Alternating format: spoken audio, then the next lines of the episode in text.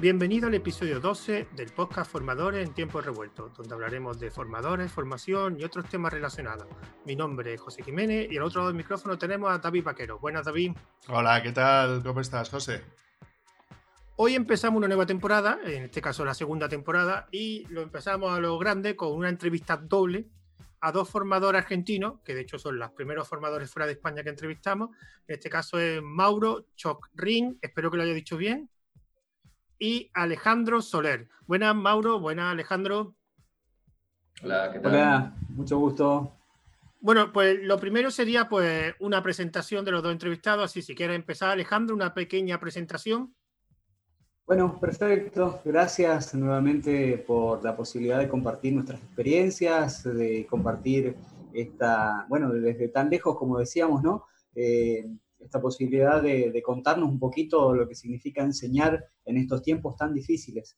Eh, soy programador de, software, soy eh, licenciado en sistemas, eh, soy profesor universitario en informática, también tengo una maestría en telecomunicaciones con la tesis pendiente, enseño en, en nivel universitario una materia eh, que en la Facultad de Odontología que apunta a la formación en, en, ofimática y también doy clases en un terciario, en el nivel terciario, que sería, eh, no sé si paralelo, no, no llega a ser educación superior aquí en la Argentina, pero es una educación después de la secundaria. Tenemos los diferentes sitios.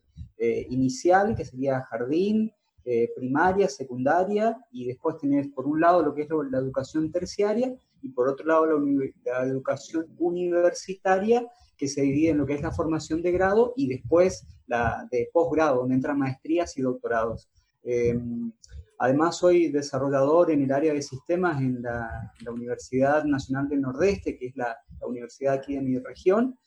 Em, enseño de forma particular y tengo también clientes de desarrollo, de desarrollo web puntualmente, eh, de manera particular. Es decir, que mi día se mantiene bien ocupado eh, de lunes a, sábados y domingos, así que hago un poquito de todo. Eh, empecé en esto de la formación justamente por tener muy malos profesores en, en mi formación universitaria y de alguna forma quería este, marcar la diferencia, hacer un poco este, de guía, de inspiración para otros chicos que también, eh, no sé si lo estoy logrando, pero mi idea es tratar de, ser diferente de esos profesores que iban eh, estudiándose su libro y solamente eh, un alumno aprobaba si era el mismo libro del profesor o la misma idea del profesor. Entonces, mi perfil docente o mi idea de formador hoy por hoy apunta a eso, a marcar la diferencia como profesor. Por ahí me salgo de los cánones habituales de, del profesor estructurado, pero justamente es un poco eh, cómo inicié en esta carrera docente de tratar de, no sé si cambiar el sistema, pero por lo menos dejar la huella en cuanto a, formación y, ganas de, que lo que uno enseña realmente aprendan los alumnos. Así que bueno, eso es un poco mi, historia de vida. En tu caso... ¿Y tú, Mauro? ¿Qué, ¿Qué experience has tenido a lo largo de tu Bueno, pues ante todo, muchas gracias, como dijo Alejandro, un gusto estar aquí, compartir con, ustedes y con la audiencia. Eh, mi nombre es Mauro Chojrin, vivo en Buenos Aires, Argentina. Eh, y bueno, yo he tenido una relación, diría, bastante cercana con la informática desde, muy pequeño. Eh, arranqué a los ocho años, mis padres me compraron mi primera computadora, una Commodore 64, y casi al día siguiente me mandaron no sé si decir de una patada, pero bueno, pues me mandaron a unas clases de, programación, de logo, de, allá lejos hace tiempo. Eh, y bueno, desde, así desde muy pequeño le tomé como un poco de gusto a la, programación, si bien al comienzo realmente no, no, me salía muy bien, debo reconocer, este, y por unos años lo dejé, lo dejé de lado. Y luego me reencontré con lo que era el, el basic también de, la mano de un amigo un poquito más grande que yo, que me, prestó un libro y ahí empecé. Y creo que eso fue una de las cosas que me ha marcado casi desde el comienzo, una cuestión muy autodidacta, digamos, en, lo que es la, formación. Siempre fui de, leer y tratar de buscar un poco los caminos por mi, por mi propia cuenta. Lo cual a veces pienso que no sé si ha sido la mejor manera, porque uno por ahí pierde mucho tiempo, pero a la vez creo que es una forma muy interesante de como hacerse más dueño del conocimiento, ¿no? El, conocimiento que uno adquiere probando y fallando a veces. Este, pero bueno, luego ya a nivel profesional, la verdad es que tuve, desde mis comienzos estuve vinculado a lo que es la formación. Eh, ya terminando la escuela secundaria, daba algunas clases así en forma particular, como para tener alguno, algún dinerito para salir los fines de semana o cuestiones así.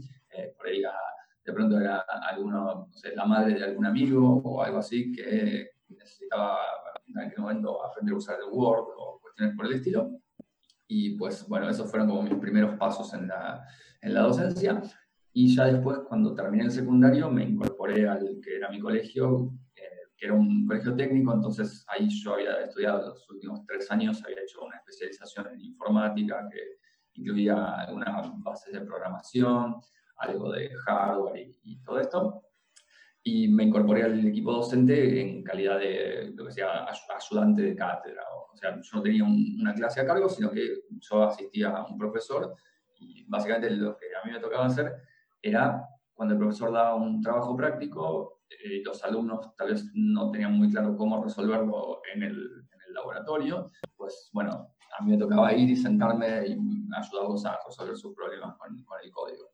Eh, y creo que eso fue una, una experiencia súper rica porque me ayudó a mí muchísimo a, bueno, em, como que rápidamente interpretar código que yo mismo no había escrito y tratar de, de, sacarlo andando. Este, es algo que hasta el día de hoy me, me, me, viene muy bien.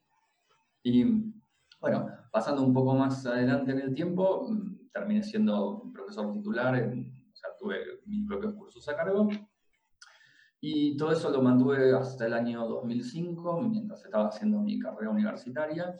Eh, en ese momento, ya hacia el 2005, me sucedió que por ahí el, entorno también familiar y amigos y demás empezó como a, a, picarme la cabeza con aquello de, bueno, y a ver cuándo te vas a buscar un trabajo de verdad. Este, y diría que un poco, eh, tal vez lamentablemente me, me, hice como un poco cargo de, esa, de ese mandato y decidí dejar lo que era el, rol docente y me dediqué más a, trabajar en, la industria, en roles un poco más eh, tradicionales.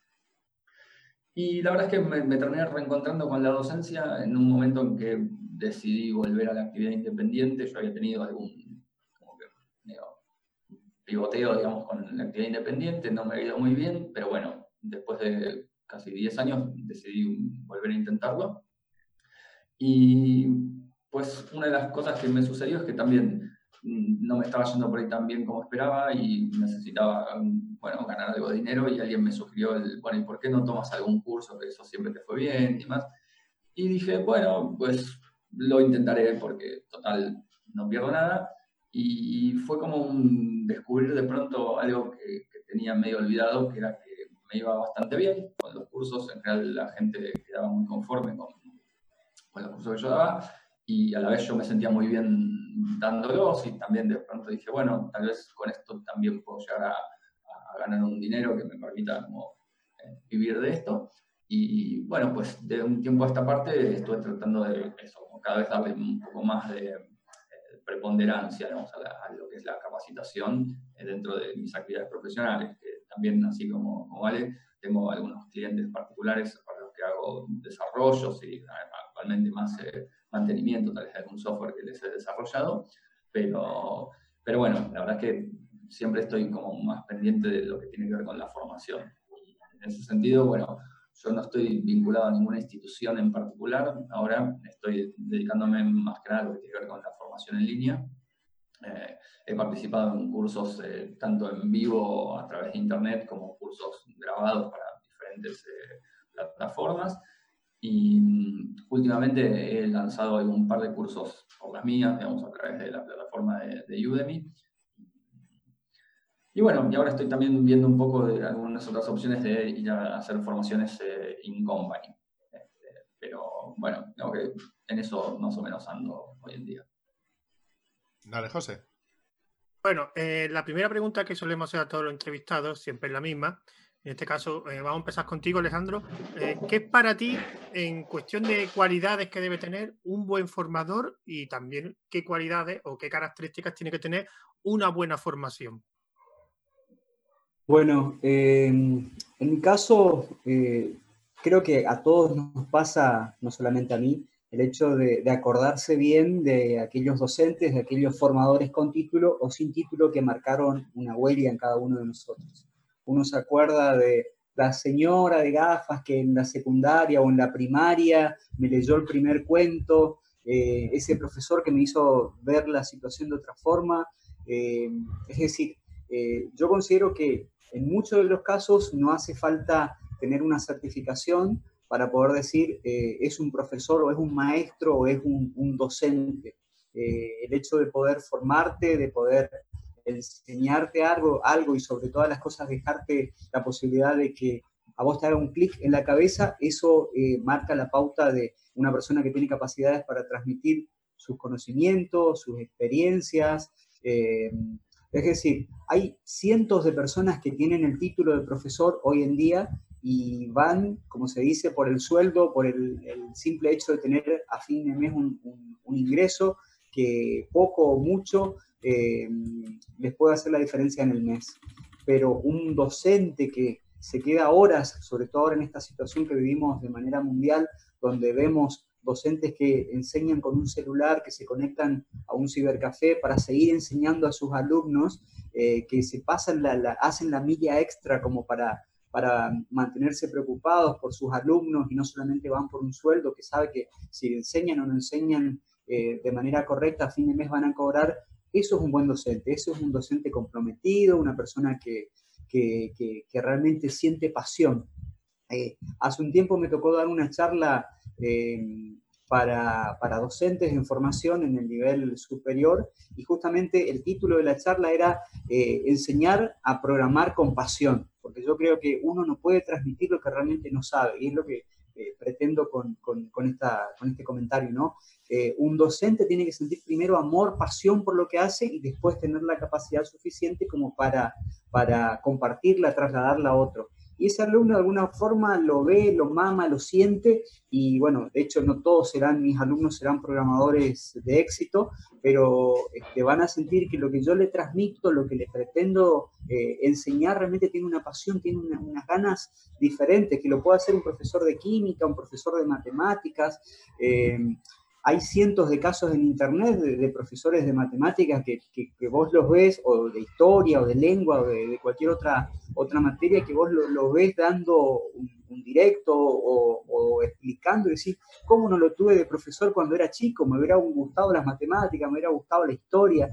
Sin embargo, no, me tocó pasar por, eh, la señora grande que, que iba para cobrar su sueldo, que nunca daba clases. Entonces, creo que un buen formador tiene que primero tener un conocimiento de la materia y después transmitirlo, poder transmitirlo con, con pasión, con carisma eh, y aceptando la crítica de, de, otros, ya sea un docente, un colega, un alumno, porque estamos acostumbrados a eso, a que en mi tiempo, ¿no? cuando, cuando iba a los primeros años de formación, entraba el profesor y no lo decía literalmente, pero se callan todos porque el que sabe soy yo.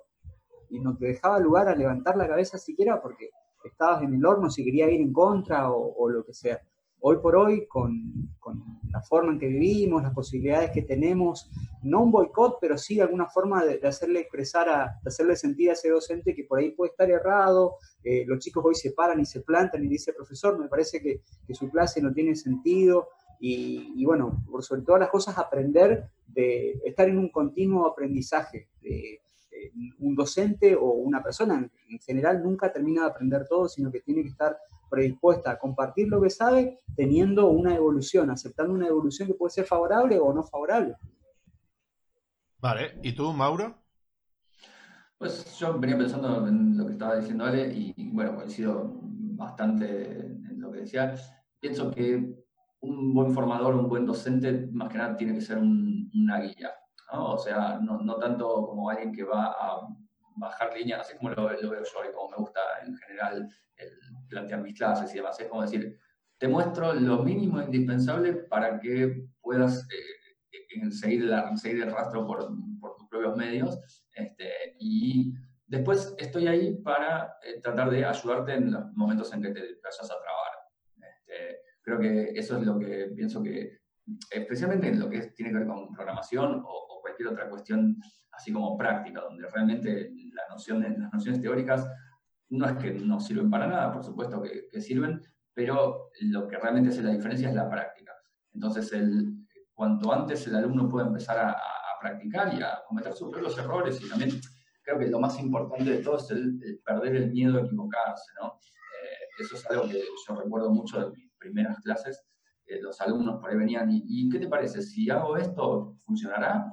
Y mi respuesta siempre era la misma, era, y probalo. O sea, no, no, no vas a romper nada, no, ¿qué, ¿qué, problema hay? Lo probás y si no funciona, buscaremos otra manera, pero eh, creo que eso es algo que, por ahí, sobre todo en los alumnos que yo tenía en, el comienzo, los adolescentes, era como un poco frustrante, porque para ellos a veces esa cosa como que ellos esperaban directamente, pero te estoy preguntando, dame la respuesta. Eh, y mi respuesta siempre era no, yo no estoy aquí para darte las cosas cocinadas, estoy para ayudarte a que lo puedas resolver.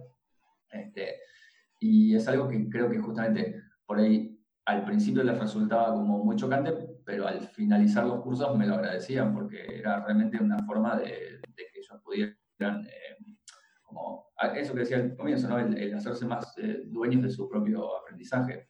Eh, que creo que es de última también una cuestión sumamente valiosa, porque es eso, en algún momento el curso va a terminar y cada uno se va a encontrar, o sea, uno no va a estar ahí siempre para, para poder, como decimos aquí, sacarle los papás del fuego al, al alumno y entonces es importante que darle las herramientas para que pueda seguir desarrollándose por sus propios medios. Vale, yo quería preguntaros. Un momento, David, un momento, David. una cosa.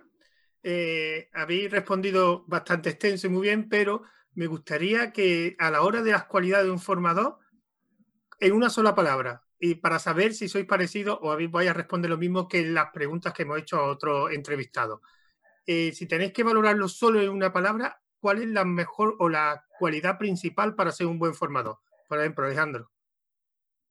Yo creo que comparto también con Mauro, ojo, esto no está estudiado, ¿eh? eh no nos hemos puesto de acuerdo anticipadamente, pero guía es la palabra perfecta para definir un, docente, un buen docente como, como me hubiera gustado tener, un guía, no que te presione, no que te diga si lo haces diferente a, a como yo lo tengo está mal, sino como, como dijo Mauro, hacelo, acá estoy, si necesitas que te dé ayuda, hacerlo. Y ojo, no están todos dispuestos a, aceptar esa formación, sobre todo en estos últimos tiempos donde eh, uno trata de hacer esa, diferencia, de, cambiar de lo que es el profesor tradicional a, estar ahí como guía. Si necesitas algo, pedime.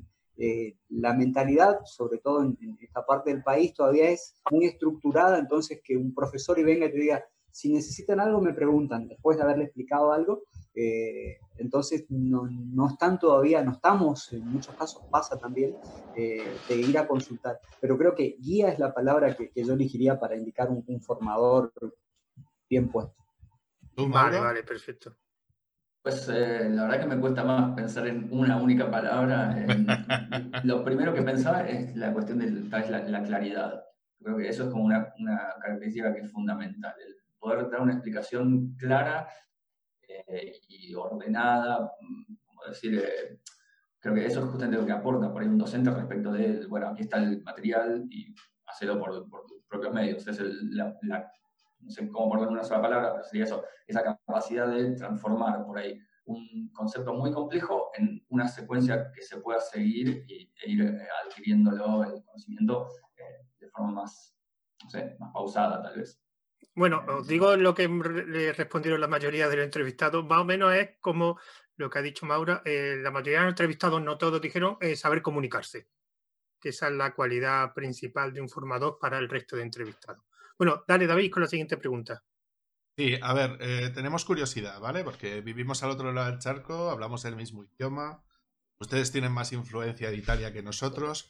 Pero siempre eh, les he visto antes tomando mate, nosotros más de tomar café y cosas. Eh, tenemos muchas diferencias. Entonces, si nos gustaría saber, allí el mate es la religión, aquí el tomar un café con un amigo en confianza después de comer es algo sagrado que puede durar 28 horas si hace falta, ¿no? Eso sí, ya con copas de camino, porque no vas a estar tomando café 28 pero sí tengo curiosidad por saber cómo es el. Si, habéis comentado un poquito, ¿no? El tema de que está, ¿no? Eh, los pequeñitos, primaria, secundaria, terciaria, aquí podría ser la, la, edad esta típica que hay justo antes de entrar a la universidad, 17, 18 años, podría ser. Eh, voy a, iros normando para que sea más fácil e iros haciendo preguntas así. Alejandro, por ejemplo, tú, tú que decías que tenías eh, tercera, que sería más o menos 17, 18 años, lo que aquí podemos llamar un bachillerato. terminado lo que sería la, secundaria, al finalizar la secundaria tenés ese periodo donde tomás una carrera corta que tiene dos años o tres años eh, y, te dedicas a eso, que tiene una vida laboral mucho más rápida. Esa es la formación terciaria. Em, o bien te apuntás a una carrera en la universidad que va de, cuatro, cinco, siete años y ya el tiempo que, que te lleve. Pero sí, la educación terciaria en este caso eh, apunta a eso y es de orden estatal, es decir, es gratuita y, es pública. una pregunta. Vale, porque en, ese sentido sería como una especie de, como la formación profesional nuestra, que es más orientado a práctica, más orientado a ese tipo de cosas, o cuál es el, o sea, sí, sí. Si, ese, es el, enfoque, es lo que te preguntaba. Ese sería el destino justamente de tener una formación de, capacitada mucho más rápida y que tenga inserción eh, laboral inmediata. No llega a ser un título de grado, como se dice dentro de la formación este, universitaria, sino sería, eh, incluso no llega a tener el término de preuniversitaria porque es eh, independiente, pero sí es inmediatamente finalizada la secundaria o incluso de adultos, no hay límites de edad, pero la idea es justamente tener una formación que te permita una inserción mucho más rápida en el sistema laboral una pregunta. perdona, perdona tira, tira, tira, tira, tira, José. No, no, sí, una pregunta corta. Eh, por curiosidad, ¿la educación obligatoria allí en Argentina, desde qué edad hasta qué edad es? Y en estos momentos, desde hace un par de años que cambió la, la, ley, eh, es eh, desde los primeros años, incluso el, primer jardín de infantes que, que, es obligatorio a partir de los cuatro años, cuatro o cinco años, pero de, se, se, amplió un poco, se bajó a decir desde los primeros años. Ya, ya no se contempla ningún tipo de margen. Pero ¿hasta qué edad? ¿Hasta qué edad es? Y obligatoria solamente, si no me equivoco, solo el nivel el nivel primario. No desconozco si la secundaria es obligatoria, el nivel este, secundario es obligatorio en este momento. Sí Pero eso, comienza un poco antes de lo que comenzaba. ¿Eso qué edad es? ¿Qué edad es? ¿Hasta qué edad sería aproximadamente? y sería hasta los 12 eh, años, hasta la primaria son 6 años, hasta los 10, 12 años, no, no más de La verdad que cambiamos tanto de nombre en los últimos años que, que era el, ciclo básico, la primaria, ahora volvimos, eh, de, era primaria, después ciclo básico, después volvimos a la primaria y no sé por dónde andan. Tengo dos chicos, uno que tiene 5 años, que está haciendo eh, el jardín de infantes, eh, que bueno, tiene cinco, pero desde el año pasado eh, que está yendo, y el otro tiene 17 años que está terminando lo que es la secundaria. Eh, o sea que, por ahí viene la cosa. Sé que van a la escuela y que la tienen que terminar. Vale, pues os, sigo preguntando, esta vez ahora ya para Mauro. si alguien quiere estudiar informática allí en Argentina, ¿Cuáles serían los posibles caminos que, puede tener dentro del sistema educativo? Vamos a empezar con el público. Con el sistema educativo público que hay, que en Argentina, Mauro. Vale, bueno, pues eh, dentro de lo que es el, primero que nada, obviamente el sistema formal, ¿no? Porque opciones informales hay pues una barbaridad. Pero de lo que es el sistema formal, eh, yo creo que la manera de comenzar, bueno, mi hijo, por ejemplo, va a la escuela primaria estatal, o sea, la pública, y que tiene siete años él, y tiene clases de informática dentro de la currícula normal. Eh, todavía no están estudiando programación. Tengo entendido que en algún momento, él está en el segundo año, todavía le quedan otros cinco años por delante. Y tengo entendido que tal vez el año que viene o en algún momento van a hacer alguna pequeña introducción con tipo Scratch o alguna cuestión así. Eh, pero luego ya eh, a nivel secundario depende mucho del colegio que, elija. Este, hay algunos colegios que son técnicos y tienen alguna orientación más específica en informática. Yo tuve algunos compañeros de la facultad que venían de la, secundaria pública y habían cursado materias similares a las mías, o sea, tenían algún conocimiento ya de programación.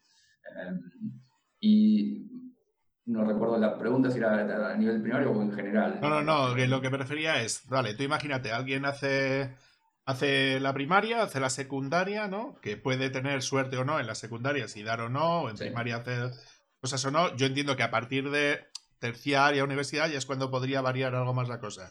A ver si nos podías comentar un poquito. Alguien que, por ejemplo, está en Argentina terminando la secundaria, que aquí sería como la ESO, vamos a decir, eh, pues qué caminos son los que tiene dentro de la educación pública argentina para convertirse en un informático, al, margen de la parte no formal, que comentabas que en Argentina la parte no formal es grande, vamos a decir, ¿eh? pero, pero centrándonos inicialmente en eso, para que, para que la gente que nos escuche pueda entender un poquito cuál es la situación ahí. Bien, pues em, existen lo que creo que ustedes le llaman los FP, este, aquí son los, terciarios, que son eh, carreras cortas, en general de más o menos tres años o a veces dos o tres años. Em, también es muy diferente la situación de la gente que vive en la ciudad de Buenos Aires y sus alrededores de los que viven en el interior del país. Ahí creo que por ahí es interesante las diferencias que podemos marcar entre Ale y yo, que justamente tenemos como estas dos experiencias diferentes. Eh, donde yo estoy, cerca de la, capital, hay, bastantes opciones. Eh, en general hay dos universidades públicas que son así como las más eh, comunes. Una es la Universidad de Buenos Aires, la, UBA, y la otra es la UTN, la Universidad Tecnológica Nacional. dentro de la UBA creo que no, no, existe la figura así como lo que es el terciario. usualmente uno puede arrancar la carrera y simplemente cortarla antes de llegar al final. Eh, hay en algunas carreras lo que sería un título intermedio, que es como la equivalencia con lo que puede ser un terciario. Eh, en, dentro de lo que es la UTN sí existe la figura específica del terciario, que es como, por ejemplo, un título tipo eh, técnico en programación o alguna cosa por el estilo. y después hay otra oferta dentro de lo que es la UBA, que es una carrera mm, relativamente nueva, que, es la, que la hicieron dentro de la Facultad de Ciencias Económicas, que se llama eh, la licenciatura en sistemas de información, me parece, un amigo mío la hizo hace unos años, eh, que ahí es como una suerte de mix entre lo que puede ser economía y sistemas, eh, o más bien administración y sistemas. Y por aquí lo podríamos llamar informática de gestión.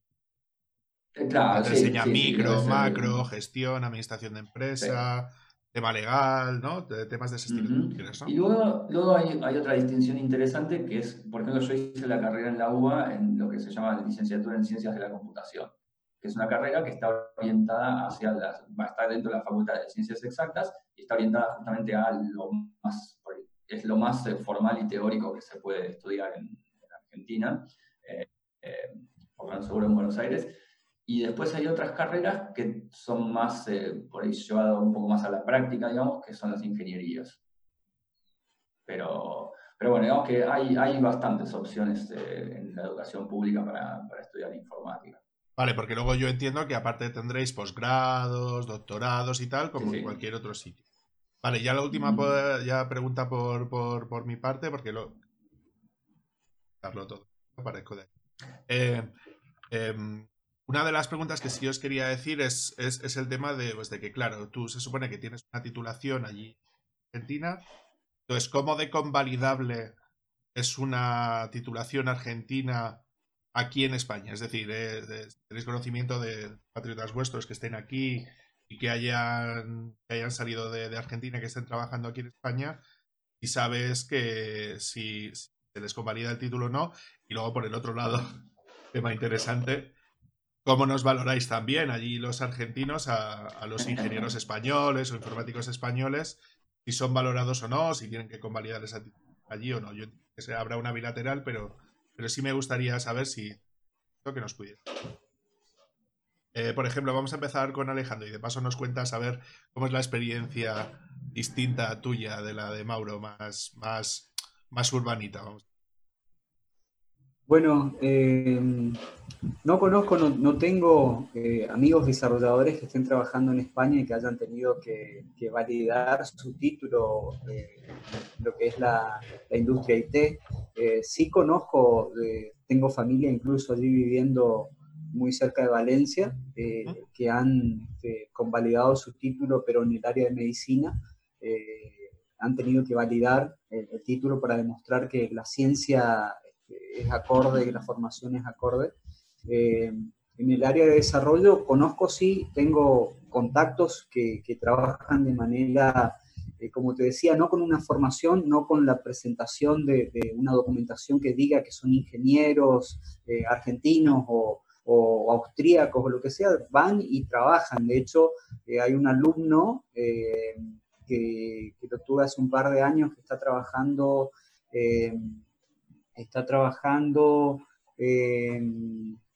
no recuerdo si es en Australia, bueno, eh, eso en un lugar eh, donde simplemente fue por las capacidades propias que pudo demostrar en una prueba, no le pidieron una certificación de un título terciario, mucho menos universitario, eh, ni siquiera una formación de alguna empresa, sino pudo demostrar los conocimientos y entró a trabajar con, en Finlandia, está trabajando en Finlandia, ahora me acuerdo, porque es de la tierra de Linus Torvalds. Eh, y hasta hace un año empezó con la idea, profe, me quiero ir para, para Finlandia, listo, te felicito, buena suerte.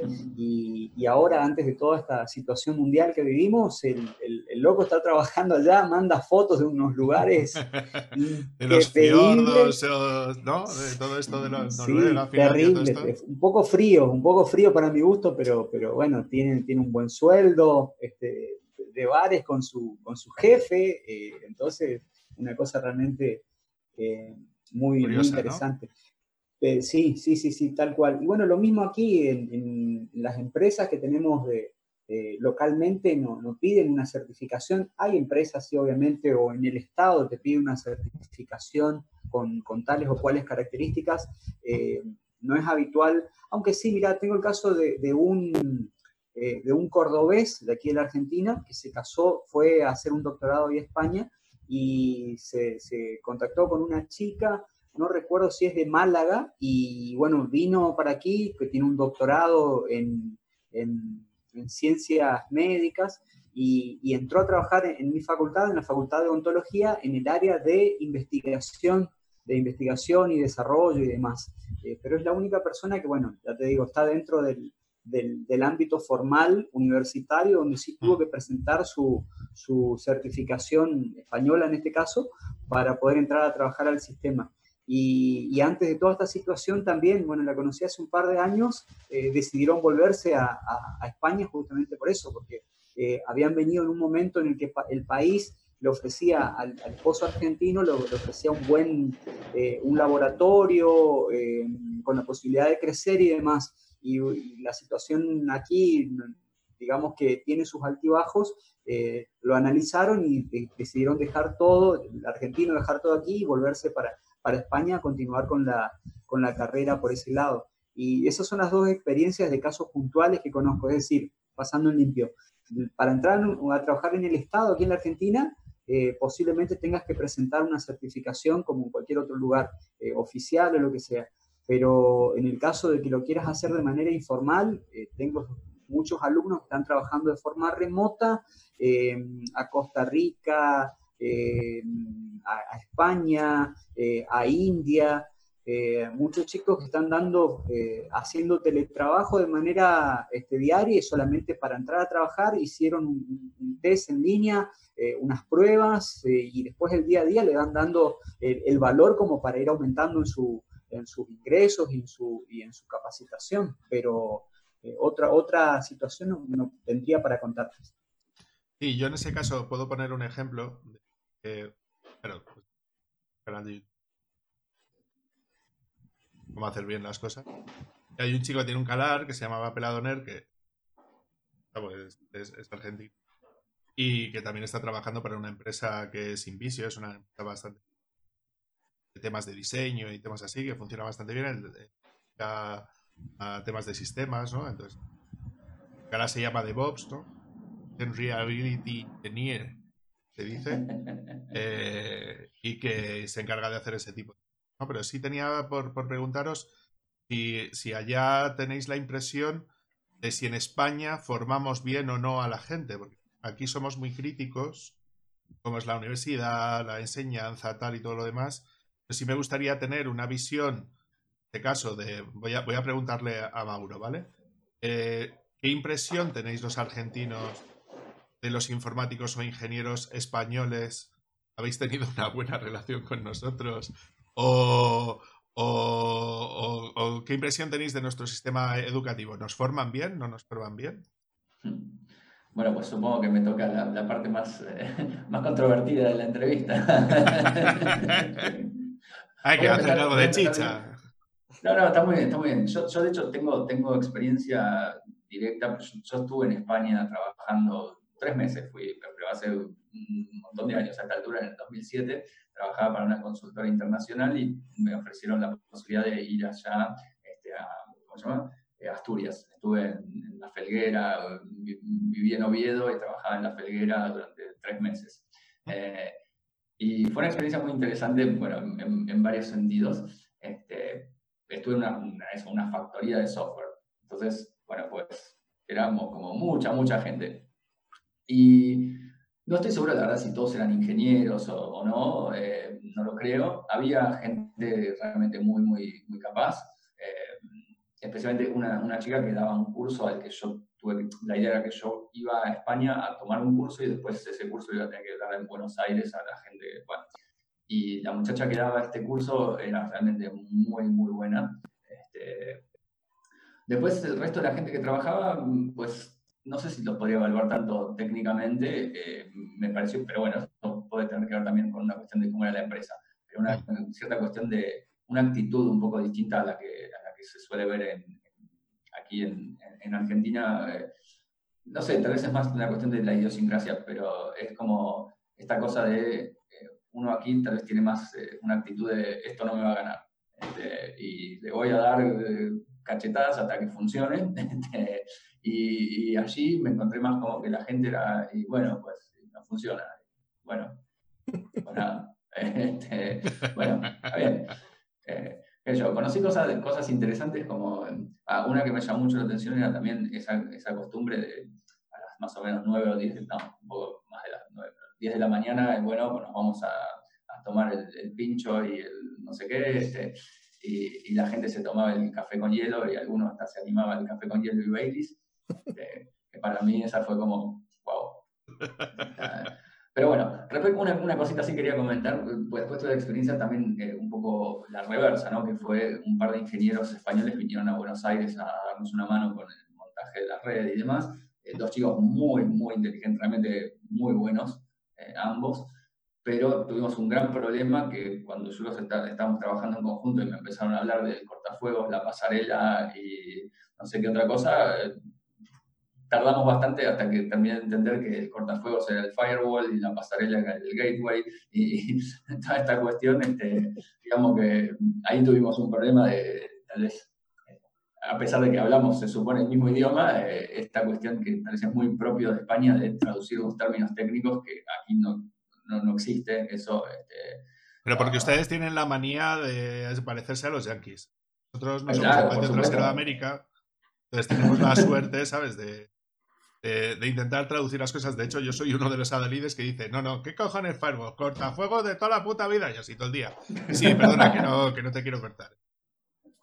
Este, no, bueno, creo que en definitiva, no sé, no, sé si me siento en capacidad como para opinar sobre la, formación, eh, porque, bueno, pues nada, no, no, no sé si realmente he cursado algo a, nivel de lo que veo, de pronto, no sé, pienso ahora en una persona que, yo sigo bastante, este, es porque una herramienta que yo utilizo constantemente es, yo trabajo con PHP y utilizo el framework Symfony.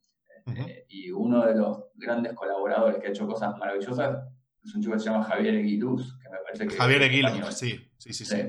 Es, es una eh, puta máquina, ¿eh? O sea, bueno, es una de las personas más perfeccionistas que yo conozco, ¿eh? Ok, yo no lo conozco, la verdad que nunca le vi ni la cara, pero sé que uso muchas de las herramientas que él ha creado y demás y me parecen realmente geniales. Eh, así que de pronto, pues no sé, supongo que la, la educación parece, podría decir que está, está bien. Eh, yo mismo he trabajado también en forma remota para gente de España eh, y creo que más o menos estamos al nivel, no, no, no, creo que ninguno sea realmente mejor que el otro. o sea, después obviamente depende ya de, de, cada uno, pero tal vez a diferencia de lo que sí puedo decir de otra experiencia que, tuve con gente de India, que sí me sorprendió realmente el nivel muy bajo profesionales que eran profesionales titulados y con toda la historia, pero vamos. Vale, vale. Dale, José. Bueno, ya que ha empezado con las preguntas, eh, David, un poquito con carnasa, ahora vamos a ir otra que también, esta sobre todo genera mucho debate, sobre todo entre David y yo. Bueno, eh, lo que me gustaría es saber eh, cómo impartir un curso, pero quería enfocarlo sobre todo a qué porcentaje de teoría y práctica, qué importancia que le dais, le dais más importancia a la teoría, le dais más importancia a la, práctica y en qué, si lo ponen en cada balanza, cuál es la que pesa más. Entonces empieza Alejandro, ¿cómo imparte un curso? Bueno, si tiene que ver con, un curso de donde este, es tan importante la teoría y la práctica. Es decir, primero tenemos que analizar si, si realmente eh, contenido que, vamos a dar necesita mucho de la teoría para desarrollar en un principio o si podés arrancar con la práctica. Hay dos tipos de alumnos. Eh, por un lado tenéis los que van eh, descubriendo a medida que, que, van tratando de resolver algún ejercicio, supongamos, de lógica, y por el otro lado están los chicos que necesitan saber cómo funciona antes de empezar a hacer algo. Entonces, por ahí tendríamos que, buscar la, la, media como para encontrar en que la teoría que se da sea lo suficientemente buena e interesante como para poder resolver la práctica. Y acá tenemos un, un, un lema. Cuando nada funciona, cuando si no llega a funcionar la cosa, ahí recién vamos a leer el manual. Y cuando por ahí leyendo el tema del manual, eh, te soluciona mucho la vida, pero es típico del argentino de tratar de enchufar la impresora hasta que, funcione y sin embargo abrís el manual página 1, asegúrese de la pedidita de tal lado. Entonces por ahí el tema de la práctica es fundamental porque es lo que le pone ganas, le pone fuego a la, a la cosa, pero si te lees dos líneas de teoría, te pueden solucionar la vida, macho, y con eso le, le, das para adelante. Entonces creo que es difícil porque depende del contenido que vayas a dar, por ahí algo de teoría como para arrancar o, si es un curso de programación, puedes empezar eh, mirando, esto es lo que vamos a, sacar como salida del sistema, este es el sistema que queremos tenerlo funcionando. Entonces, enganchar por ese lado con, con algo de práctica en vivo pero en algún momento la teoría tiene que enganchar sí o sí, porque si no uno termina copiando cosas que funcionan, pero no saben cómo, cómo se llega a eso. Entonces la teoría es fundamental. Ahora en cuanto a porcentajes, será un 10, un 30, 50 y 50. Eh, no sé, eso va a depender de qué contenidos, porque hay contenidos que podés tomar la teoría hacia el vuelo y la cosa funciona, eh, y después tenés temas puntuales donde la teoría lo es todo, un 90 teoría y sale funcionando solo. Pero por eso yo creo que fundamentalmente los contenidos van a definir si tenés tanto de teoría y tanto de práctica. Y, a medida que pasan los años, uno va entendiendo que hay alumnos que funcionan más con teoría, otros más con práctica, pero por eso hay que tratar de encontrar un punto donde eh, la media funcione para la mayor cantidad de, público posible. En tu caso, Mauro, ¿opinas lo mismo? ¿Es diferente? Bueno, yo voy a tomar un, adagio que digo mucho, que es, eh, en teoría, la teoría y la práctica son la misma cosa, en la práctica no están así. Este, digresión al margen. Eh, yo, la verdad que eh, estoy en este, en este es un punto que me, me debato mucho eh, últimamente. Estoy como que en un, creo que un momento de transición respecto de, de, cómo encarar este tema de cuánta teoría, cuánta práctica. Y no sé si tanto el cuánto, sino más bien el, el, el orden. Yo usualmente seguía siempre un formato muy clásico de primero doy una fuerte base teórica, quiero como que gente entiende, que eso tiene más que tal vez con mi propia formación. La verdad que a mí me enseñaron de esta manera. En la facultad siempre era clase teórica de por ahí dos horas donde te revientan la cabeza con cosas así como muy, muy abstractas, luego tres horas de, donde vas a aplicar todo. Este, y generalmente uno termina de entender la teoría cuando realmente llega a la, práctica. Eh, creo que en, ciertos ambientes eso funciona bien, más que nada pienso con lo que tiene que ver con eh, clases presenciales y ambientes como un poco más este, cerrados tal vez, eso funciona bien. Por un tema de ahora, tal vez como las últimas experiencias que tuve, la formación online y demás, donde sobre todo eh, hay una cuestión que hace la presión de los tiempos, ¿no? de que todo tiene que ser clases cortas y la gente no quiere, tiene poca paciencia y, y demás y ahí por ahí sueno más como un, como un viejo hablando, pero este, creo que esta historia tal vez, de, como decía, de, por ahí ganarse de alguna manera del público, entonces primero te muestro el, la, cosa terminada, ¿no? como esa, esas cosas que hacen en la tele cuando dan un curso de cocina donde primero te muestran la torta y luego dicen, bueno, ahora vamos a partir los huevos y mezclar la harina. Bueno, este, creo que es algo que ahora que lo estoy empezando a aplicar me parece que da mejores resultados en general. El primero, al mostrar el producto terminado, es como que ya el alumno entiende inmediatamente, bueno, ¿para qué estoy haciendo todo esto? ¿Qué sentido tiene? Y cuestiones así, que, bueno, pues a veces es eso. tal vez en el último curso que hice lo armé con esa filosofía y tratando de decir, bueno, voy a ir mostrando la teoría a medida que se vaya necesitando. Como decir, bueno, tengo que resolver este desafío. Bueno, ¿qué conceptos teóricos se necesitan para poder resolver esto? Hasta aquí llegamos con la teoría.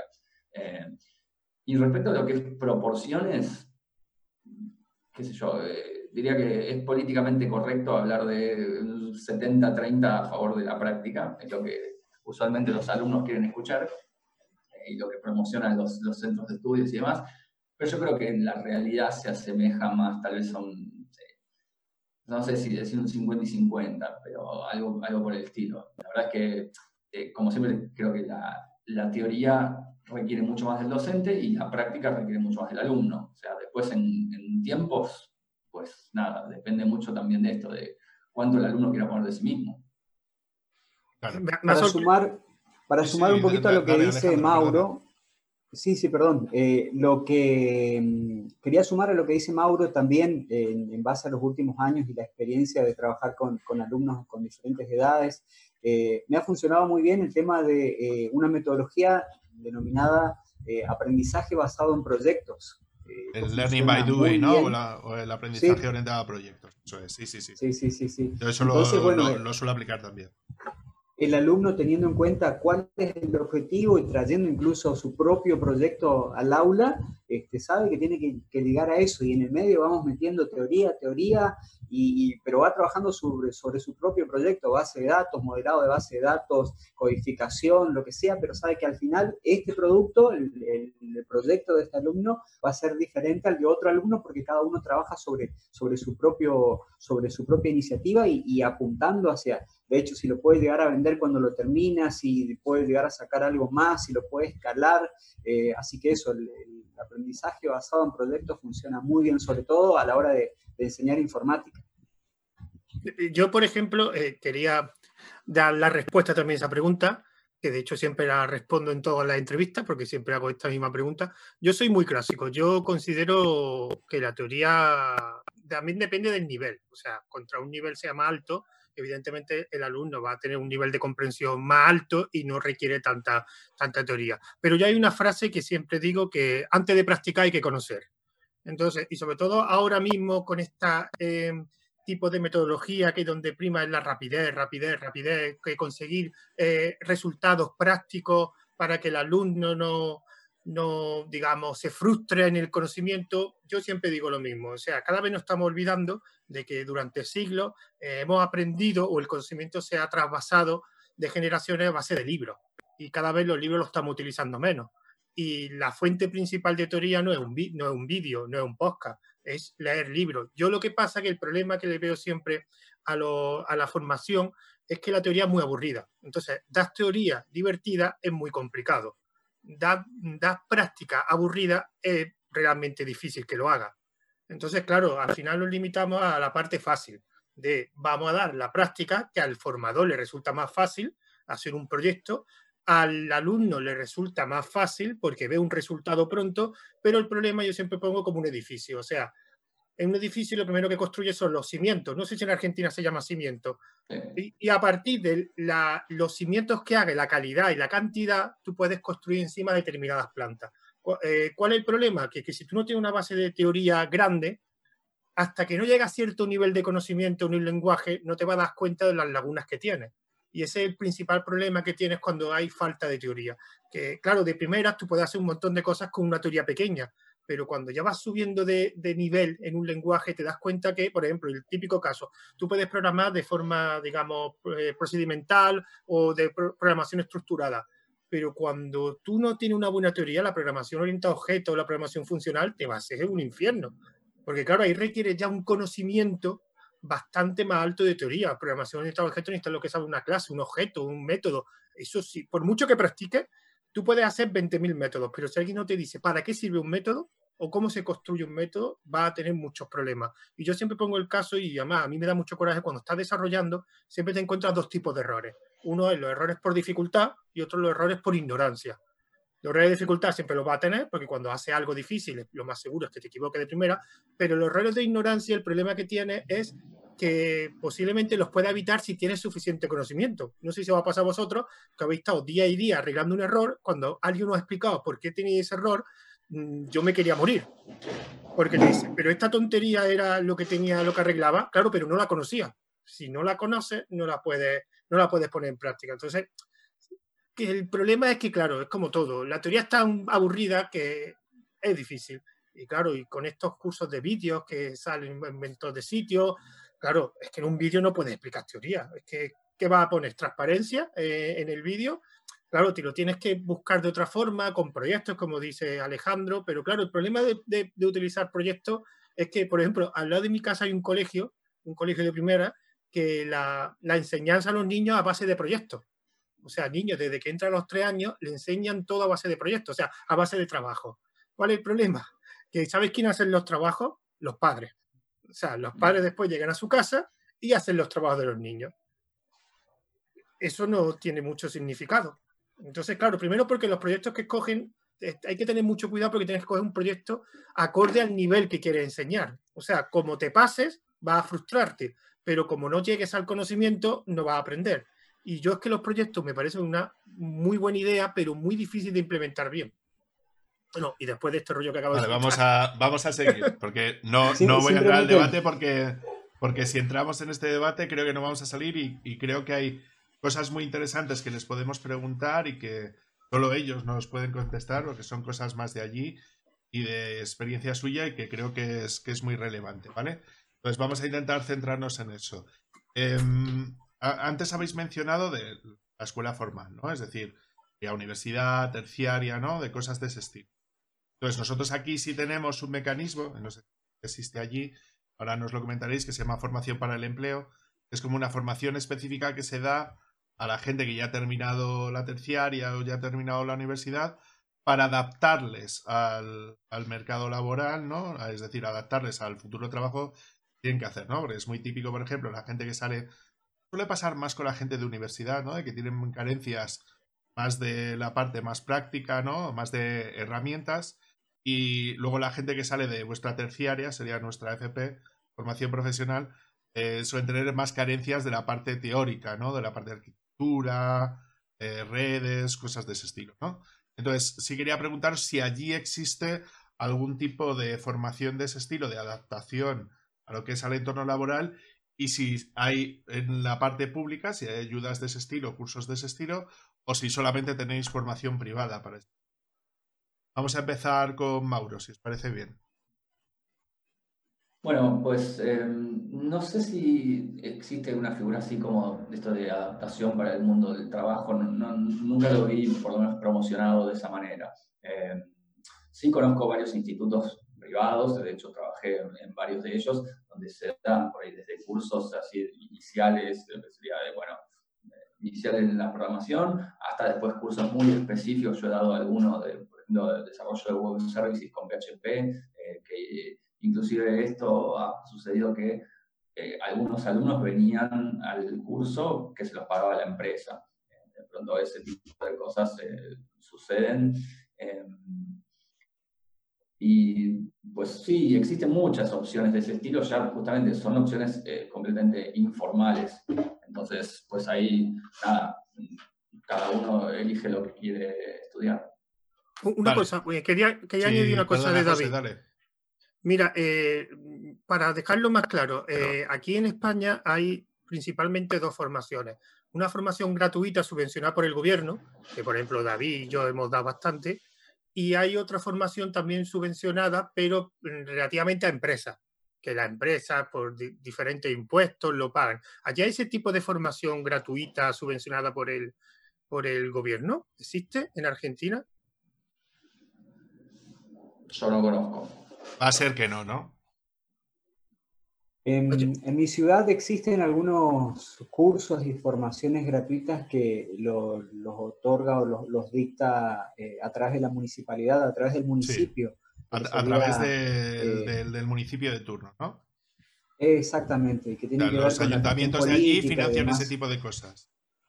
Exactamente, pero bueno, son eh, formaciones muy pocas de, corta duración y centrados en, en algo muy particular que, no llegan a ser formaciones extensas ni, de certificaciones, sino son pequeños, pequeñas guías como para, para contener a la gente y dar algún tipo de, formación básica sobre algún tema en particular. Hoy por hoy, este, algunos que tienen que ver con redes sociales, promoción en las redes sociales, que no llegan a hacer carreras ni nada, sino simplemente como un impulso, como para emprendedores por ahí, emprendedores que tienen que ver con huertas comunitarias, eh, o capacitación de ese tipo como para tratar de venderse eh, o de, promocionar sus productos, ese tipo de formación. Sí, eh, nosotros aquí en este caso, es lo que te comentaba José también, realmente la, formación esta que nosotros solemos dar aquí, que decía José que subvencionada, realmente forma más o menos parte de lo que tú haces en terciaria. Es decir, de hecho, en caso aquí en España se llama formación profesional para el empleo. Es decir, no deja de ser formación profesional, como sería una formación terciaria por la parte de allí, pero que está como más enfocada a gente que está, eh, normalmente que, gente que está desempleada. Y el otro ámbito de actuación que tenemos aquí es para la gente que ya está empleada. Lo que se denomina habitualmente formación continua. Es decir, que es formación, no pagan directamente las empresas, pero sí es dinero gestionado por la empresa que se destina eh, dentro de la subvención, porque tú dentro de todas las nóminas que pagas de los trabajadores dentro de la empresa, hay, hay como determinados puntos, ¿no? O determinados porcentajes de las nóminas que se, destinan a temas de formación. Entonces todo ese dinero se junta y dependiendo de la gente que trabaje para la empresa, se le aplica una, una cantidad eh, anual fija, dependiendo de la gente que tiene contratada, para gastar en ese tipo de formación que luego deja de pagar en formato de impuestos. O sea, es, una subvención, ¿no? Como quien dice. Entonces, claro, aquí se ha implantado eso como una manera.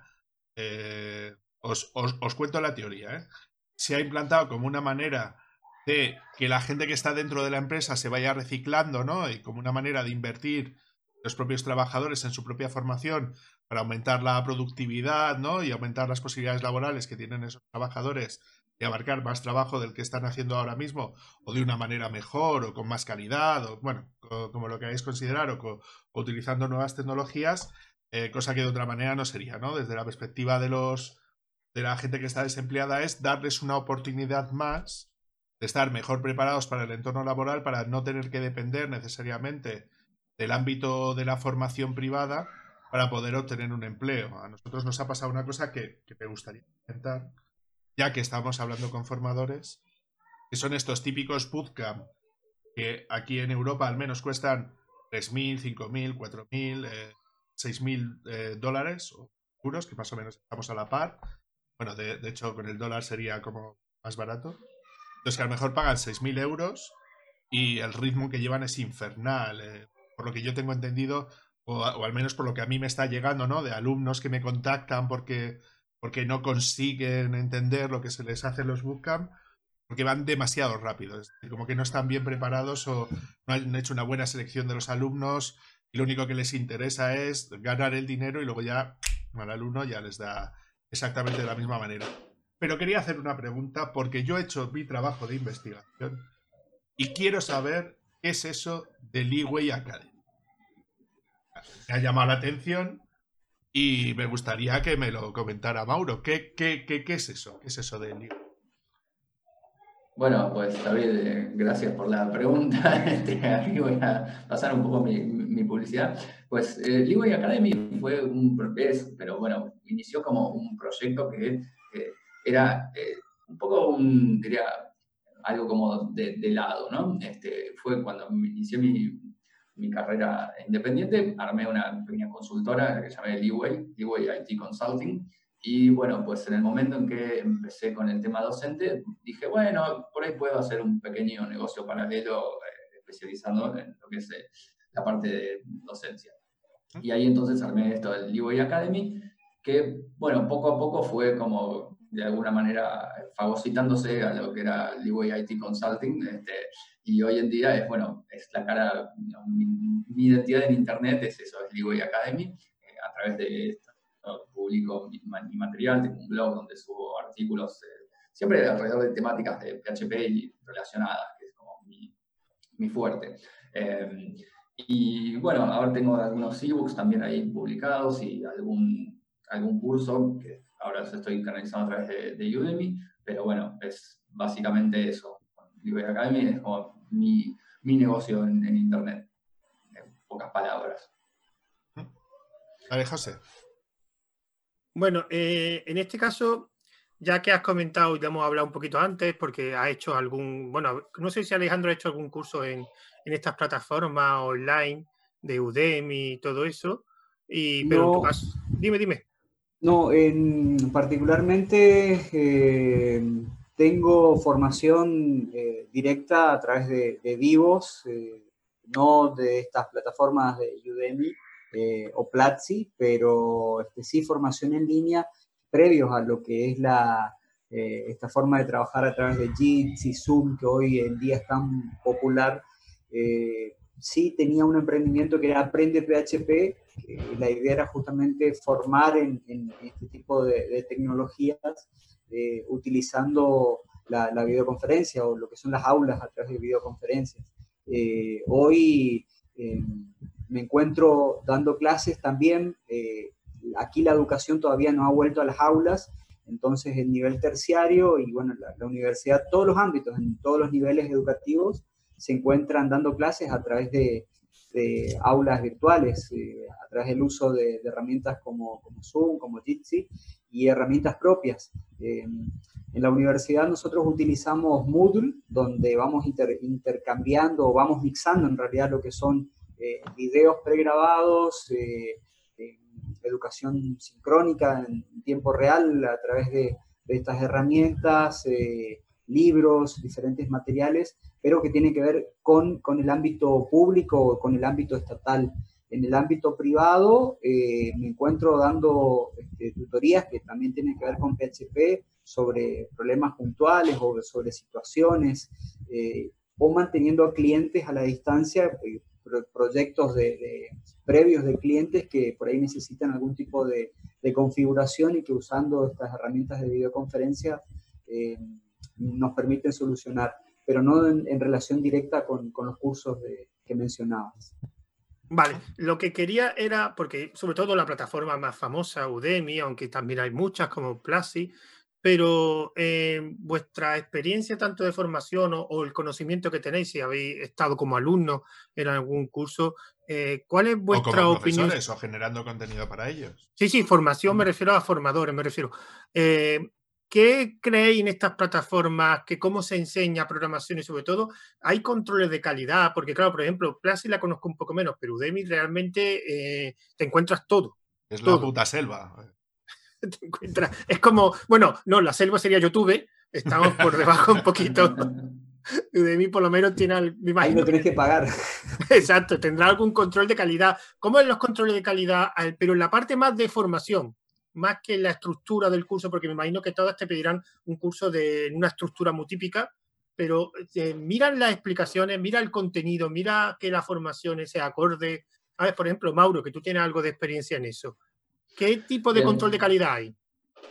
Bueno, pues eh, es bastante diferente lo que es. Eh, yo tengo la experiencia de grabar en Platzi, ya tengo creo que cuatro cursos hechos en, en Platzi, y es muy distinto de lo que es Udemy. Sea, en Udemy estás como, bueno, a, la tuya este, y casi que a nadie le importa demasiado lo que, lo que subes. O sea, es como que el control de calidad que hacen es, de hecho, me acaba de llegar un correo diciendo que aprobaron mi último curso que subí y ayer o hoy a la mañana me lo habían reprobado porque, por ejemplo, la imagen de la portada contenía texto y eso no les gusta. Este, entonces digo, ese es el tipo de control de calidad que, que, hacen. Este, tal vez que de pronto esto, que bueno, si el audio está bien, o cuestiones que hacen muy a, tecnicismos más que a los contenidos. Eh, lo cual también tiene una cierta razonabilidad de que con la cantidad de cursos que se suben ahí por día sería difícil que, pudieran hacer otro, otro tipo de control de calidad. En el caso de Platzi es completamente otro el, formato. Eh, allí ellos eh, llevan a los docentes a grabar en sus propios estudios, este, como que se involucran mucho más con el desarrollo de los cursos. Después hay un tema que tal vez podrían mejorar todavía, que es eso, el, tema ya de puntualmente el control de la calidad de los contenidos, que también se les dificulta porque si bien, por ejemplo, yo grabé un curso de lenguaje C y tenía un referente, un chico que es ingeniero y que más o menos estaba a la par mío, con el que pudimos revisar tal vez los contenidos que yo propuse para el curso y darle un, poco más de, de, profundidad, digamos, a esta, a esta revisión de calidad. Pero de pronto eh, ellos no tienen también expertos en todas las áreas del conocimiento que, de lo que imparten. Entonces, de alguna manera, eh, sí filtran bastante respecto de quiénes son los docentes. O sea, cuando uno se presenta para grabar un curso, eh, pasas por un proceso de selección bastante riguroso. entonces, de alguna manera, yo creo que se asume que si pasaste por ahí, sabes de lo que estás hablando y el contenido que vas a generar no va a ser terrible por lo menos. Este, y, después, lo que toman mucho en cuenta es también el feedback de los alumnos. Eh, pues es, eso, o sea, tienen un control de calidad bastante más elevado de lo que es eh, Udemy, o que es casi lo mismo que YouTube, lo que hace Udemy, como decía, es como un control de calidad muy básico y muy, muy técnico. Eh, en el caso de Platzi, como ellos tienen su propia eh, equipos producción y demás, eh, de la parte de la calidad técnica se ocupan ellos directamente. Y lo que tiene que ver con la calidad de los contenidos es esto. Si hay gente capacitada dentro del equipo de ellos, hay también hay apoyo para, para esto, para que los contenidos sean de buena calidad y lo que siempre tienen es una persona que está encargada de que el curso lleve una cierta estructura la figura que ellos tienen del course direct. Sí, que sería como un editor, ¿no? Un editor en el mundo eh, editorial, ¿no? Eh, sería algo así parecido. Sí, es una persona que el, proceso de, ellos es, primero hay como un mes más o menos de trabajo muy intenso antes de llegar a la grabación. Entonces ese trabajo implica que el docente prepara los, contenidos, digamos, prepara primero el temario, después los contenidos, los contenidos se revisan, eh, digamos, que, como para darle una cierta estructura y que la idea es que el día que llegas a grabar, eh, pum, grabás este, y, ya está. Em, después sí pasa el curso por otros controles de calidad, pero tienen más que ver con esto, con cuestiones más técnicas. Que el sonido haya quedado bien grabado. Y, sí, con, temas del montaje, con temas del sonido, que la presentación esté bien, que luego cuando montan los contenidos para subirlo a la plataforma se vea bien, ¿no? O sea, temas más técnicos del learning en sí, no del contenido. ¿Lo que dices? una pregunta rápida a los después Hay un Uy, sigue, sigue, sigue, Mauro, sigue. No, no, tío, después, después hay un tema que, que, es un poco lo que comentaba hace un rato que me hizo a mí también como que cambiar un poco mi forma de, de, encarar estos cursos, que pienso que tiene que ver con esto, con la formación online y quién es el público que, que busca la formación online, y es que no hay mucho espacio para la teoría, eso es, es un hecho, y bueno, creo que ahí eh, también uno tiene que ser consciente de que de alguna manera obtiene lo que va a buscar. Eh, sea, no sé, de pronto un, amigo mío fue a grabar también cursos que tenían más que ver con cosas de matemática más difícil, matemática discreta y cuestiones así, y no sé si realmente hay mucho espacio para, para una cosa como esa en el formato de, de cursos así de clases de 10 minutos y cosas muy cortas, eh, pero después es eso, digo, también, si uno como alumno de alguna manera compra eso y después se queja de lo que obtiene, bueno, pues eh, lo veo un poco contradictorio, ¿no? Este, como decir, si, si, realmente quieres ir a estudiar a la universidad, tienes que ir a la universidad. Ahí tengo mis dudas, ¿eh? Y voy a, voy a comentar qué es lo que una pregunta rápida. Una pregunta rápida. tira y, luego eh, sigo yo, José, perdona. Sí, eh, una pregunta muy rápida. Si tuvierais, ya que tenéis experiencia como desarrollador y tenéis experiencia como en la formación, si tuvierais que aprender algo, algo de un framework nuevo, un lenguaje de programación nuevo, de todas las plataformas que existen, aunque no las conozcáis o que sea de oída, ¿qué plataforma escogeréis para aprender algo en vuestro campo? Por ejemplo, Alejandro. Bueno, eh, No diga Udemy, ¿eh? No, diga Udemy. no, la, verdad que está difícil. Eh, un poco siguiendo la práctica que, habitualmente suelo hacer, eh, la guía oficial del, framework eh, suele ser una muy buena base como para, del framework o del lenguaje o, la plataforma, suele ser una muy buena herramienta como para empezar. por algo está ahí, seguramente algún framework tendrá una mejor documentación que otro, eh, incluso hoy por hoy uno tiene la posibilidad de contactar directamente con el desarrollador o con los equipos de, desarrollo. Entonces, antes de, invertir eh, o de tirar el dinero en alguna de, estas plataformas, podría intentar ver la documentación oficial, eh, ver ejemplos y en base ya a la experiencia de los años tratar de, llegar a, a, cuestiones que me permitan avanzar. Y si esto no ocurre, bueno, generalmente, eh, como pasa, uno intentará comprar alguna solución ya hecha o, en alguno de estos cursos, pero en principio esos serían los pasos. Si hay un framework nuevo, ver la documentación, tratar de hacerlo funcionar, eh, intentar hacer lo que ocurre y si eso no, no, no, avanza, bueno, tratar de encontrar alguna, algún curso, algún lugar donde donde pueda encontrar una documentación más concreta o algún producto que, me permita avanzar con, el problema. Bueno, en tu caso, Mauro, bueno, en tu caso sería la segunda plataforma mejor, la primera sería Leeway Academy, me imagino, ¿no? no, bueno, pero lo que, una cosa es lo que yo consumo y otra cosa es lo que yo produzco. en tu caso, ¿cuál, ¿cuál sería? Hazme lo que digo, no lo que hago, ¿no? ¿Cómo era? Eh, bueno, no sé si se trata tanto de eso o una cuestión de, eh, tal vez, no sé, creo que es un rasgo de personalidad. Como decía al comienzo, yo siempre fui muy, muy autodidacta y coincido más con, la visión de Ale. Eh, yo por ahí me siento más cómodo eh, de repente leyendo en blogs o directamente tutoriales oficiales o cuestiones así. Eh, no soy mucho de consumir estos cursos técnicos. sí, por ahí consumo cursos de otras, de otras áreas que me resultan como completamente ajenas. Este, de pronto ahora estoy haciendo un curso de marketing y eso creo que no podría leer un libro y ponerme realmente a, sacarlo por mis propios medios. Eh, en lo que son cuestiones técnicas es eso, me siento más cómodo por ahí yendo directamente a las fuentes.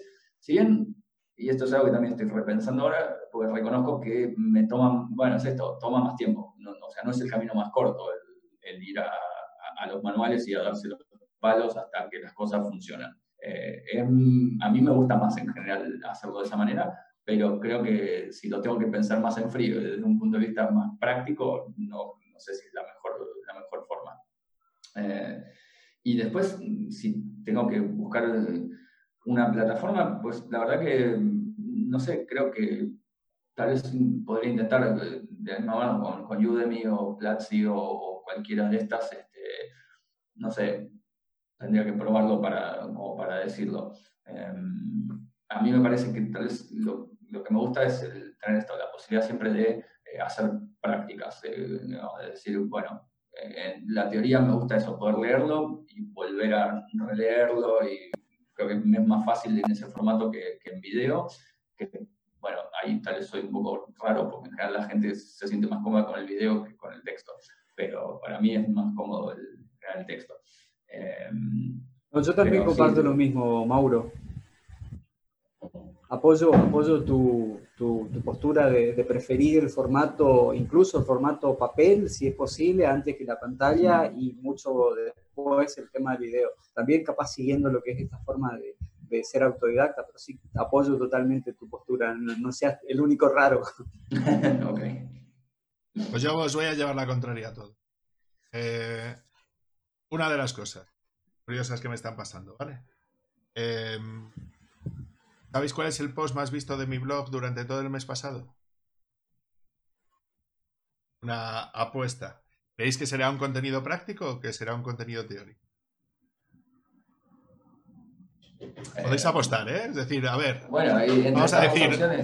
Mauro, muy, muy sencillo, solo dos opciones. Eh, ¿Tu apuesta sería por? Y yo creo que sería práctico. Vale. perfecto. Alejandro. No, también a lo práctico. ¿Cómo se hace? Venga, José. No, yo por, para que alguien gane, teoría. Bueno, pues ha ganado José. El contenido más visto dentro de mi página web en el último mes es arquitectura cliente-servidor. Pero por el déficit, por el déficit que hay. ¿Qué es lo que quiero decir?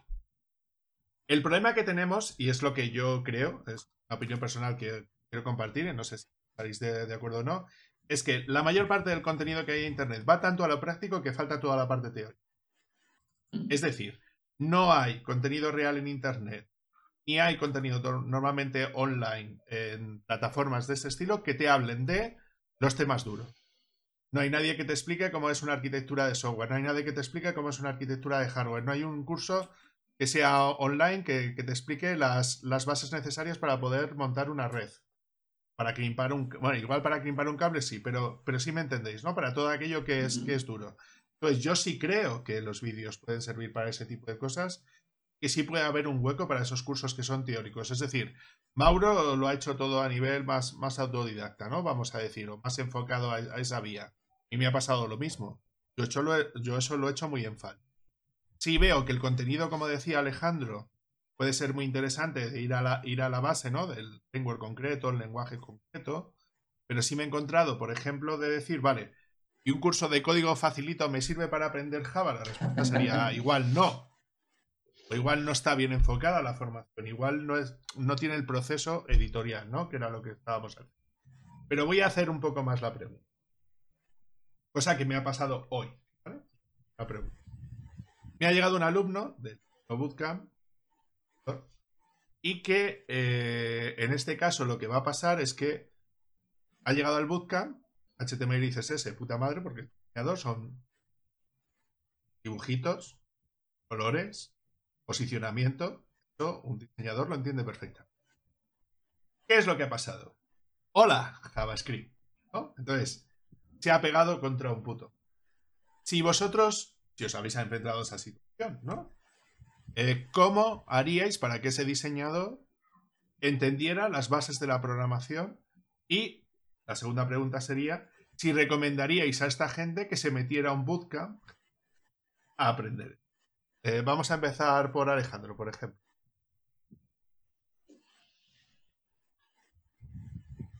Bueno, es una pregunta eh, chunga, ya, ya, ya, me vas a permitir que es muy chunga, pero bueno, tú te enfrentas también a cosas parecidas, entonces tú estás en terciaria, te encontrarás con Sí, sí, sí, totalmente, totalmente. Sí, el primer consejo es que, que pienses si realmente quieres ser un, maquetador web, si realmente eh, no es una cuestión que alguien le dijo, mira, esto está bueno, esto, esto tiene salida laboral. Eh, uno con el paso del tiempo va, entendiendo si realmente es lo que quiere ser o, por ahí viene porque la familia lo mandó, no había otra cosa que estudiar. Eh, si tiene pasión, si siente realmente que es lo que quiere hacer. Y después... Eh, en este caso te voy a contestar. La contestación es sí. Es una persona que es apasionada, le gusta lo que hace, quiere enfocarse a ese tipo de negocio porque, porque le gusta, porque, porque ve posibilidades, no solamente porque alguien le ha dicho, sino que es una, súper trabajadora por lo que me han dicho. Vamos a eliminar la, parte motivacional. ¿Vale? Eh, entonces, vamos a decir que es una persona que quiere hacer, que es trabajadora, que le va a poner empeño a ello, que está motivada, pero que se ha encontrado con un muro porque se ha encontrado con una formación que no es la adecuada para él. ¿Cómo enfocaríais esta formación para esa persona? Yo creo que hay que arrancar con, los bases, con las bases. Siempre eh, trato de, arrancar con una solución, de darle un problema básico de lo básico a, lo más complejo. Eh, JavaScript, como, otro montón de tecnologías, tiene, tiene un principio, arrancar con cosas muy elementales, de, no pretender hacer formularios o, validaciones, sino tratar de, ir dándole el, día a día, el momento a momento, eh, JavaScript es una de las herramientas más fabulosas para la enseñanza porque no necesitas más que un navegador. Entonces, él lo puede ir probando eh, a, medida, paso uno, vincular con un archivo externo, eh, vincular con un CDN, es decir, avanzar de, lo simple a lo complejo, mm. armar quizás las bases mínimas como para entender lo que es el, el, manejo del DOM, eh, de ver que hay una jerarquía, eh, pero básicamente sería arrancar de lo más simple, de lo más elemental, llevándolo, no hay ninguna, ninguna cuestión que acabo de descubrir, pero eh, sería apuntar a lo más elemental y tratar de mantenerlo motivado con, con, la sorpresa de yo lo hice, yo lo acabo de resolver, yo soy diseñador y, hoy hice funcionar un formulario, hice que funcione que se vea lo mismo en, en, un, en un, Chrome que en un Firefox. Eh, es decir, lo llevaría así, tratando de sorprenderlo con, con la motivación permanente de, de, hacerlo sencillo, de avanzar con lo sencillo, a, bueno, a, manejo de, en el caso de, de mm, algún Node.js en el futuro, qué sé yo, con cuestiones más, eh, más superiores, pero avanzándolo desde lo muy complejo, porque por ahí lo que, lo que suelo ver que pasa con los diseñadores es que la, la falta de lógica eh, los anula. Entonces, esa, esa lógica yo la incluiría desde un principio. y que no les hemos formateado el puto cerebro como a nosotros, ¿no?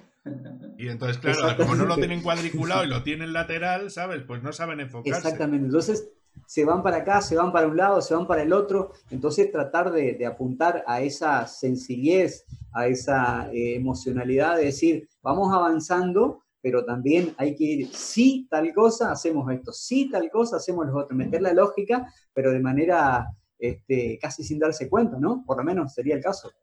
Vale, ¿y tú, Mauro, qué, qué opinas? ¿Cuál sería el enfoque que tú tendrías ante... No sé si antes te has enfrentado a un perfil así.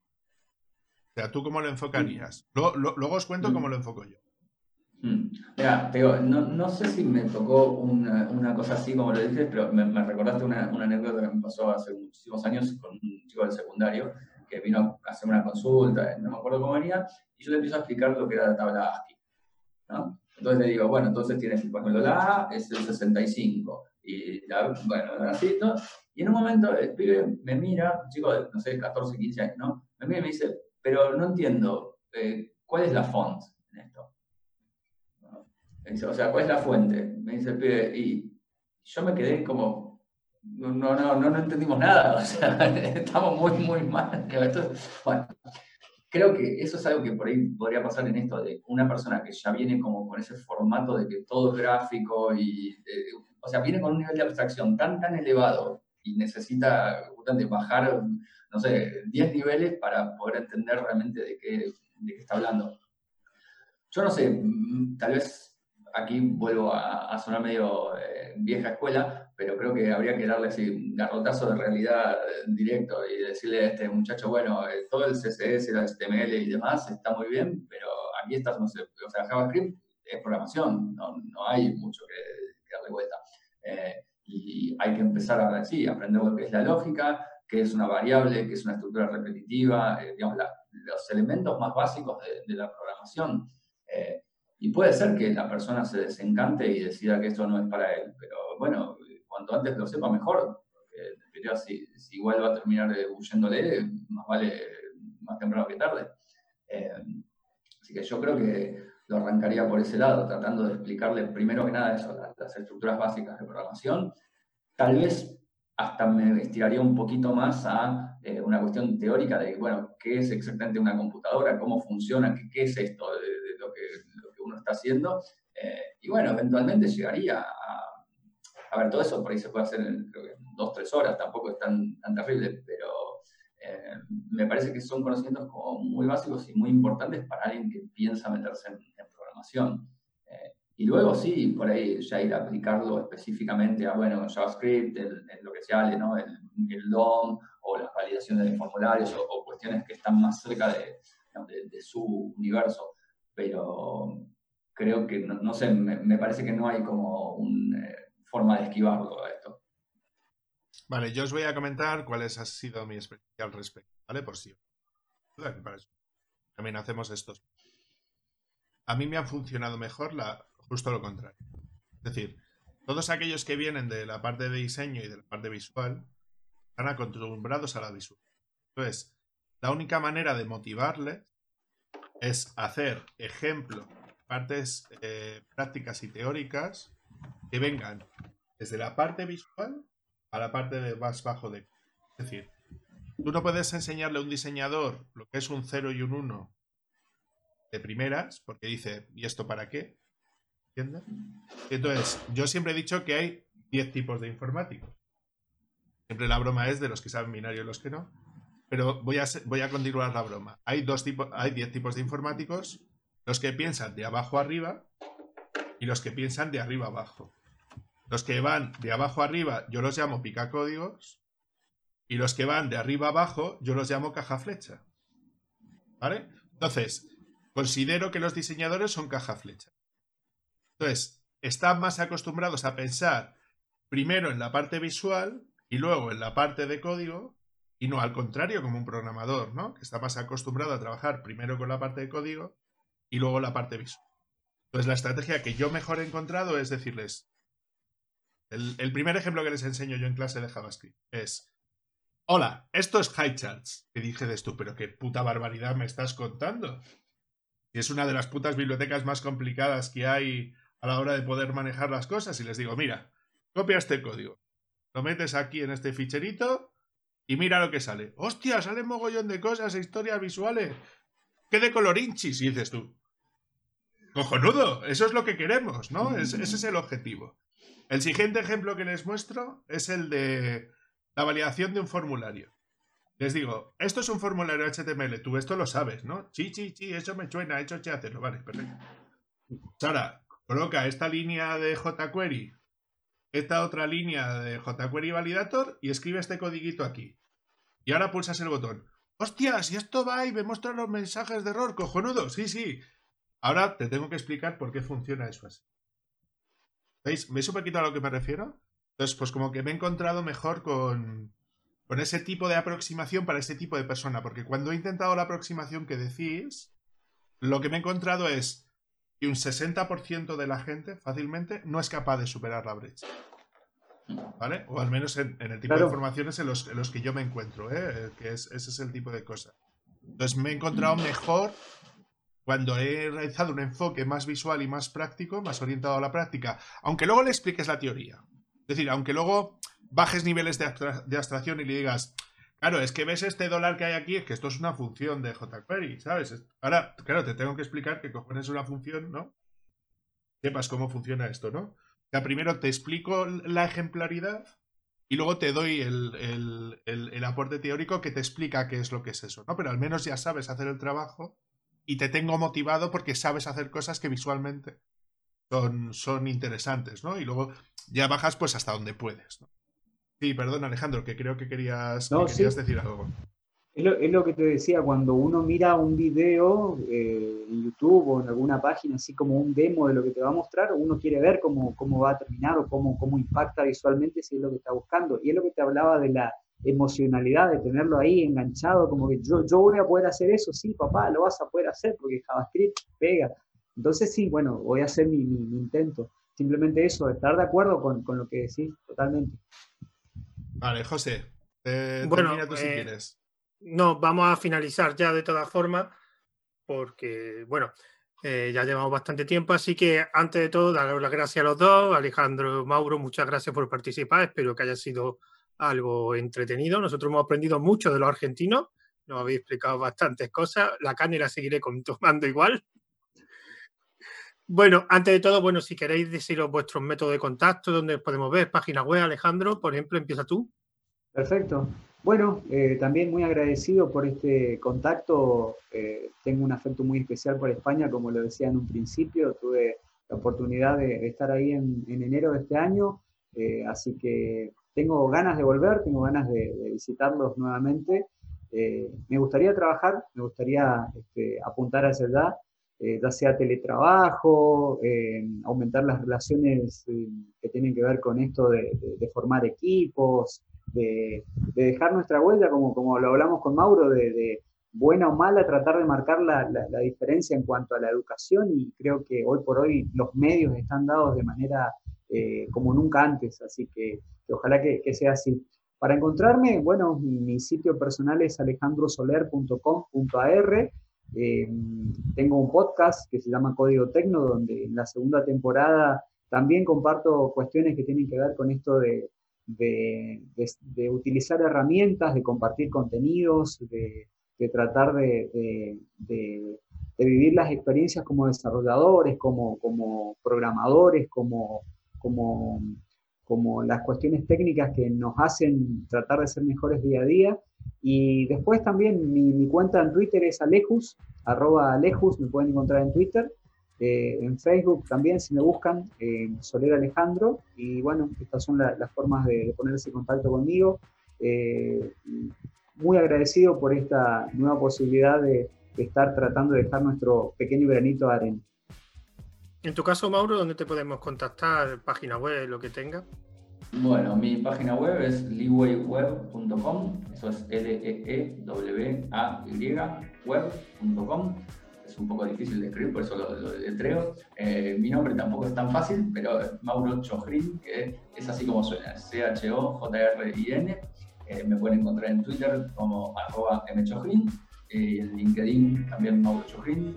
Y pues creo que esos son los medios más, más sencillos de, conectarme. Siempre me gusta con, conocer gente que esté en, la industria, intercambiar opiniones, eh, dudas si, alguien las tiene también, siempre está bueno. Así que nada, no duden en contactarme cuando lo deseen.